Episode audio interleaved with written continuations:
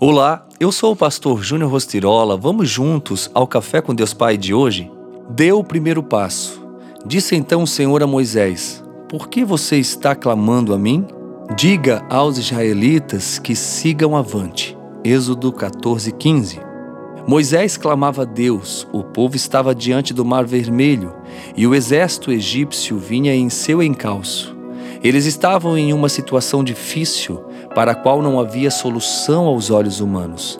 Deus dizia a Moisés: Vá, não pare. Deus está constantemente em busca de homens e mulheres que são capazes de confiar piamente nele a ponto de colocar os pés na água antes mesmo de ver o milagre. Ele espera uma atitude de você. Dê o primeiro passo em direção ao que não se vê Muitas pessoas dizem: Estou esperando em Deus, mas eu quero dizer uma grande verdade neste dia. Deus está esperando em você. Ele espera uma atitude de obediência da sua parte. Ele fará a parte dele. O Senhor nunca falha em cumprir o que promete, mas não basta só orar sem a atitude de obediência. Na maioria das vezes, não temos dificuldades em saber a vontade de Deus, mas sim em obedecer. Enquanto a fé acende a promessa, a obediência concretiza o milagre. Obedecer sempre envolverá riscos. Por isso, sem fé não existe obediência.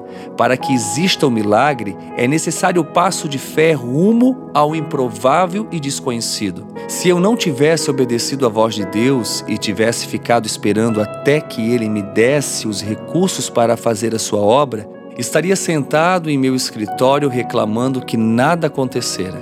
Mas eu fui ousado, confiei, obedeci e hoje os projetos sociais da Reviver estão aí, abençoando a nossa cidade. E não só a nossa cidade, mas tantas outras pessoas por vários lugares.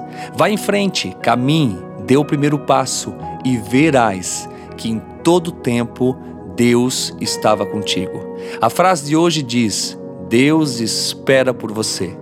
Pense nisso e faça o seu melhor para viver o melhor de Deus. Fica aqui o meu abraço, o meu carinho e tenha um excelente dia.